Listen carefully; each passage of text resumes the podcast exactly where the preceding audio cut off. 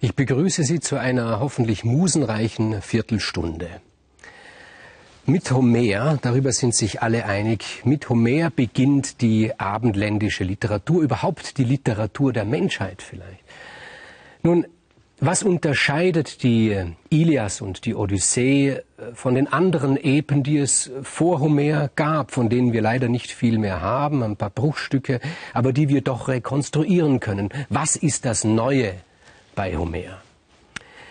Sehen wir uns den Anfang, die, den ersten Satz der Ilias an. Dort heißt es, Besinge, o Muse, den Zorn des Achill. Und damit ist schon das Neue, das aufregend Neue charakterisiert. Denn es ist dieses Epos, die Ilias, ist nicht die Geschichte, primär die Geschichte des Trojanischen Krieges, sondern der Trojanische Krieg bildet so etwas wie die Kulisse, den Hintergrund.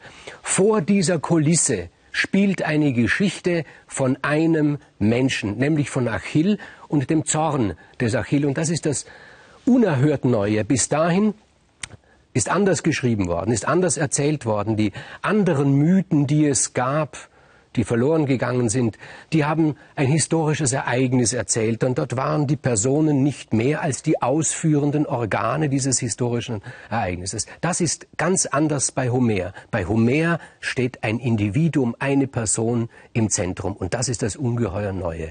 Besinge, o Muse, den Zorn des Achill vor dem Hintergrund des Trojanischen Krieges. Was war dieser Zorn des Achill? Was hat ihn ausgelöst? Den Zorn des Achill. Folgen wir der Ilias. Agamemnon, der Heerführer vor Troja, der Generalissimus, der Bruder des Menelaos. Menelaos ist ja die Ursache des Krieges. Seine Frau Helena wurde gestohlen und er will sie sich zurückholen. Agamemnon nun hat sich bei einem der Raubzüge ein Mädchen mitgenommen, die Tochter eines trojanischen Priesters, Chryseis. Und in sie hat er sich verliebt. Es ist mehr als nur eine Mätresse. Er hat sich wirklich in sie verliebt. Er hat es sogar gesagt. Er hat gesagt, ich liebe sie mehr als meine Frau Clytemnestra. Nun gut, über Clytemnestra habe ich schon erzählt und diese Liebe des Agamemnon, wenn der überhaupt in der Lage ist zu lieben, ist etwas Eigenartiges. Na gut, aber in diese Chryseis, in dieses Mädchen hat er sich nun wirklich verliebt. Aber dieses Mädchen, das wollte nicht bei diesem, bei diesem Schlagetod bleiben. Sie wollte zurück zu ihrem Vater. Sie wollte nach Hause. Sie ist Kriegsbeute. Und ihr Vater, dieser trojanische Priester, der hat sich natürlich auch nichts mehr gewünscht, als dass seine Tochter wieder zurückkommt zu ihm. Und er hat zu seinem Gott gebetet zu Apoll. Ich habe schon mal angedeutet, auch die Götter haben sich in diesem Krieg beteiligt am Geschehen. Sie haben nicht nur zugeschaut vom Berg Ida aus, das hat Zeus gemacht, das hat Hera gemacht, sondern sie haben sich eingemischt und Apoll hat auf der Seite der Trojaner gekämpft. Er war der Meinung, die Trojaner sind im Recht, zumindest waren ihm die Trojaner sympathischer. Und nun hat der Vater der Chryseis, dieser Priester des Apoll, zu seinem Gott gebetet und hat gesagt, ich möchte meine Tochter zurückhaben. Schick die Pest ins Lager der Griechen. Sie sollen sehen, was sie angerichtet haben dadurch, dass ihr Heerführer, ihr Generalissimus, das Agamemnon meine Tochter gestohlen hat. Und Apoll hat die Gebete seines Priesters erhört er ist erhabenen Schrittes durch das Lager der Griechen gegangen, den Bogen in der Hand und hat die Pestpfeile eingelegt und hat auf die Helden geschossen. Es gab einen Helden bei den Griechen, einen Held, der konnte die Götter sehen in brenzligen Situationen. Das war Diomedes. Und Diomedes hat gesehen, wie Apoll durch die Reihen der Griechen ging und seine Pestpfeile abgeschossen hat und er wusste, was die Ursache ist. Er ging zu Agamemnon und hat gesagt, hör zu, Agamemnon. Gib Chryseis zurück, gib die Tochter ihrem Vater wieder. Ansonsten werden wir diesen Krieg nicht nur verlieren, sondern wir werden eines sehr unheldenhaften Todes sterben. Wir werden nämlich an der Pest zugrunde gehen. Agamemnon hat auf Diomedes nicht gehört. Wer ist Diomedes? Irgendein Offizier. Dann hat sich Achill eingeschaltet, ist zu Agamemnon gegangen und Achill ist der größte Held der Griechen. Ohne ihn ist gar nicht vorstellbar, dass ein Krieg geführt wird dort. Und er hat gesagt, gib sie zurück. Du musst es tun, es ist eine Verpflichtung. Und Agamemnon hat gesehen, reihenweise starben die Soldaten an der Pest. Und er hat seinen Berater Kalchas gefragt und der hat gesagt, ich glaube, es bleibt dir nichts übrig. Du musst deine Geliebte hergeben. Das hat Agamemnon dann getan, aber er war voll Zorn und hat sich gedacht, ich bin der Generalissimus, ich lass mir doch nicht vom Achill etwas vorschreiben. Und was hat er gemacht? Er hat gesagt, ich gebe Chryseis zurück, dafür hole ich mir deine Geliebte, deine Mätresse und hat dem Achill das Mädchen weggenommen, das auch Achill geliebt hat. Und das ist die Ursache für den Zorn des Achill. Wie hat Achill reagiert? Er hat gebockt. Er hat gesagt, gut, wenn du das willst, bitte, meinetwegen. Dann werde ich aber in den Kriegsstreik treten. Ich werde einfach nicht mehr teilnehmen am Kreuzzug. Ich werde zu Hause bleiben, in meinem Zelt. Ich werde zusehen. Und nicht nur ich, sondern auch mein Freund Patroklos und all diese Soldaten, die mit uns gekommen sind. Da könnt ihr selber schauen, wie es weitergeht. Und es ging nicht gut weiter. Die Trojaner haben die Griechen zurückgedrängt. So ein Soldat war Achill. Und es hat sehr, sehr bitter ausgesehen für die Griechen und sie hätten diesen Krieg verloren. Odysseus ist zu Achill geschickt worden, er soll ihn doch überreden, er hat alles Mögliche probiert.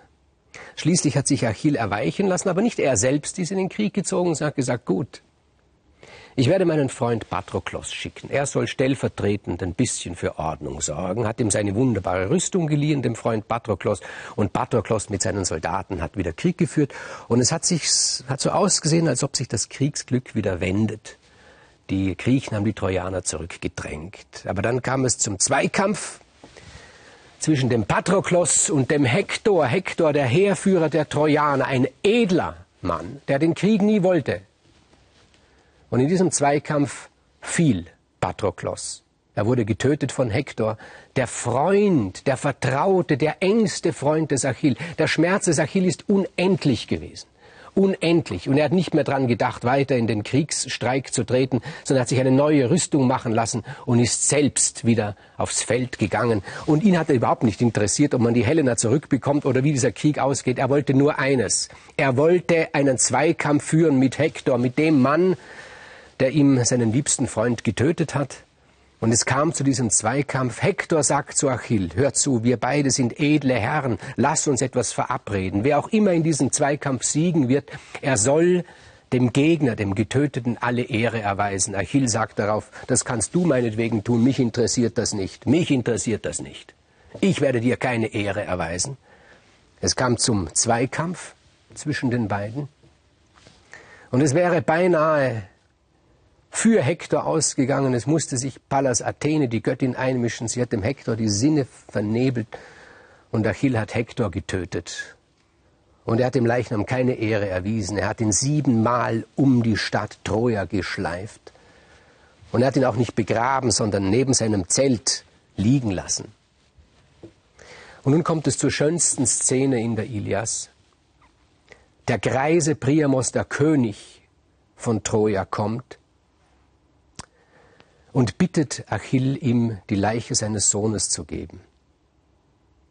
Und diese beiden sind einander entgegengesetzt, wie man gar nicht sein kann.